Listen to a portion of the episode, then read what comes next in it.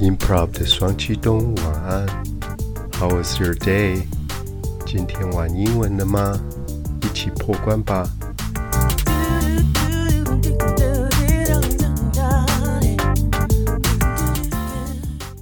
Hello，娃娃们，今天要进行的单元是娃娃学语的追星我最行。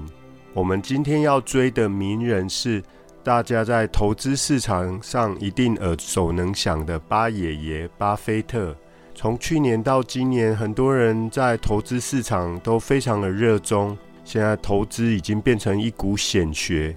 那在过去以来，只要讲到投资，大家都会想到华伦巴菲特，他的一些理念，像长期投资啊，或者说滚雪球原理。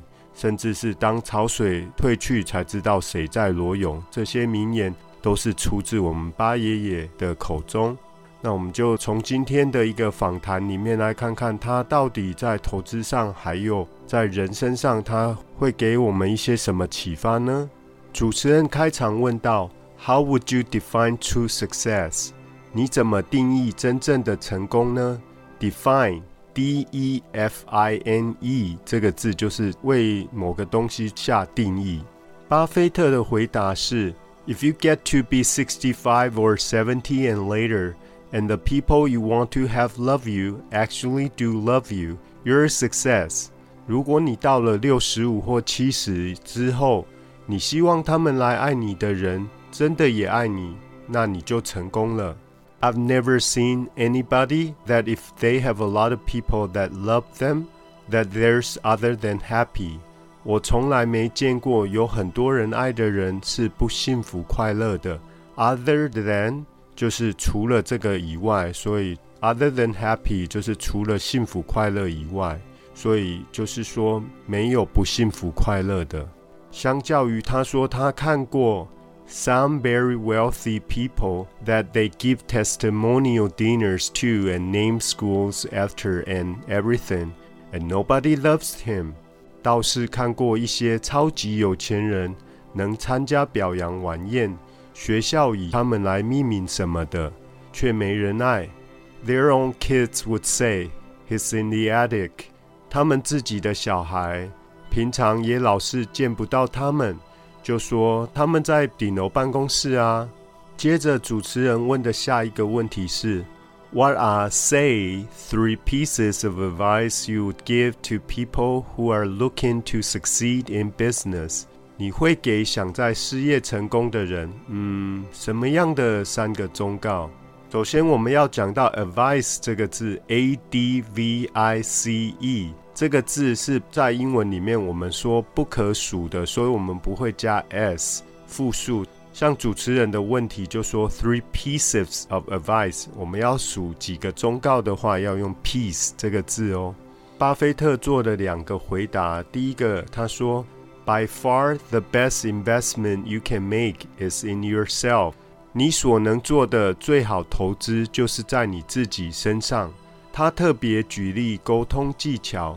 Communication skill，有学生来问他这个问题，他的回答是：Communicate better both in writing and person，在书面跟面对面上面做到更好的沟通。They increase their value at least fifty percent，就可以增加至少百分之五十的个人价值。If you can't communicate with somebody，假如你不能跟人好好沟通。 It's like winking at a girl in the dark，就像在黑暗中对女孩子眨眼传情。Wink 这个字就是单眼这样眨一下，眨一下，通常就是俏皮啦，或者说你在眉目传情。如果说两个眼睛同时眨，平常的眨眼睛，我们会用 blink 这个字，b l i n k。那这里的 wink。是 W I N K，对着谁就是 wink at somebody。Nothing happens basically，基本上什么都不会发生，因为对方在黑暗中根本看不到你对他眨眼嘛。所以他用这个来强调沟通技巧的重要。If you invest in yourself，假如你投资自己，Nobody can take it away from you，没有人可以把它从你身上拿走。 所以他的第一点忠告就是自我的投资、自我进修，尤其是沟通技巧。至于讲到第二点，他自己承认他也没有做到很好，就是对自己身体的照顾。If I gave you a car and you'd be the only car you're getting for the rest of your life，假如我给你一台车，而且这辈子你就只会有这台车。For the rest of your life，就是你下辈子你的余生剩下的时间，You would take care of it like you can't believe。你会拼了命地好好照顾它，like you can't believe，让你自己都不敢自信的程度，就是非常非常的照顾你的车子。Any scratch, you will fix it that moment。一有刮伤，你就会把它修好。Scratch。 S C R A T C H，就是刮痕、刮伤。那我们身上会抓、抓痒啊，那个也是 scratch。You will read the owner's manual，你会详读车主手册。You keep it into a garage，你会把它放好在车库。You get exactly one mind and one body in this world。 你在这世上也只有一副头脑跟一具身体，and you can't start taking care of it when you're fifty。你不能等到五十岁才要好好照顾它。By that time, you will rust it out if you haven't done anything。到那时候，如果你早先没好好照料它，身体早就不行了。Rust 是生锈的意思。 Rust it out，你整个都锈死了，身体都生锈了。Just remember that you have just got one mind and body to get through life with, and do the most with it. 记得你只有一副头脑跟一具身体来过一辈子，要好好善用它。Do the most with it，好好善用。接着主持人询问到人生方面的谏言，life advice。巴菲特说：“It's really who you're associated with。重点是你跟什么样的人打交道。You want to associate with people that are better than you are。你应该跟比你优秀的人为伍。Associate with 跟什么样的人打交道，跟什么样的人为伍，跟他连在一起。Basically。” you will go in the direction of the people that you associate with。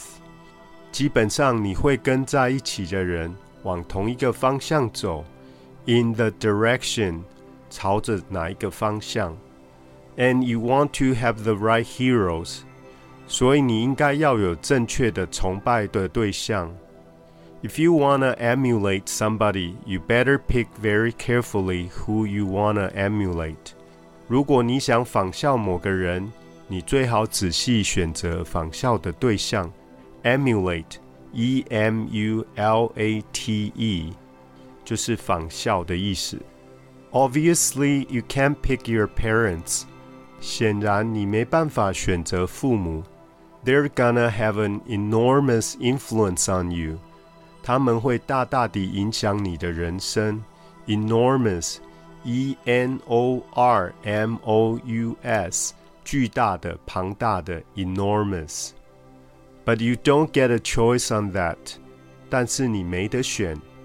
But you get choices as you go down the line，但是慢慢的你会有其他方面可以选择。Down the line 就是说在未来，in the future 差不多的意思。Who you admire, who you want to copy。 你仰慕谁？你想模仿谁？Admire，A D M I R E，敬仰、崇拜、仰慕。And the most important for most people in terms of that decision is their spouse。对大多数的人来说，这方面最重要的决定就是选择另一半。Spouse，S P O U S E，就是你的配偶、另一半。 In terms of 关于，这里是关于这个决定。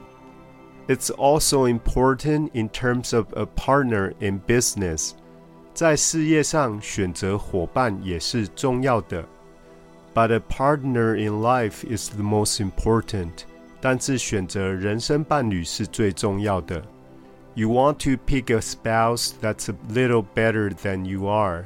你应该选个比你稍微优秀的另一半。 You hope them don't figure it out too fast. 他开玩笑的说：“你也希望他们不要太快发现比你优秀这一点。” Figure it out, figure something out，就是想清楚、搞懂一件事、发掘。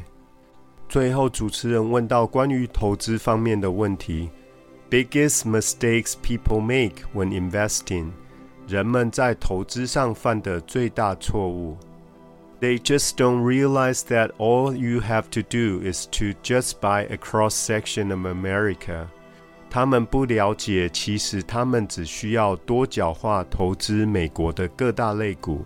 Cross section 就是各个层面都包含着。They never listen to people like me or read the papers or do anything subsequently. 他们从不会听从我这样的人给的建议， 或阅读报纸，或做些什么。Subsequently 是接着之后，S U B S E Q U E N T L Y。Subsequently, they think because you can trade, you should trade。他们认为买进卖出很简单，就该多多交易。but you buy a farm, you buy an apartment house, you can't resell it tomorrow. 但是你买下一个农场，你买一户公寓，你没办法明天就把它卖掉。Now you get something handed to you, liquidity. 现在你有了流动性这个东西，liquidity 就是我们投资上说的流动性，也就是容易变现的程度。which is instant in sale and the cost of doing it are pennies，瞬间就可以卖出，交易成本也微不足道。Compared to other kinds of investment activity，相较于其他的投资活动而言，compared to 就是跟什么其他的东西来比较。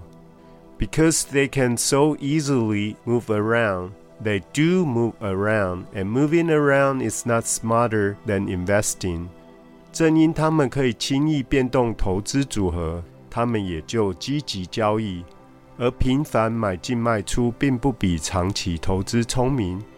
这是八爷爷他的投资智慧跟人生智慧，相信娃娃们都可以从里面有所学习哦。今天的节目就进行到这边。课后记得点选连结的影片，多多复习哦。如果你身边有想学好英文的朋友，请您帮我分享吧。Until next time, this is Kevin.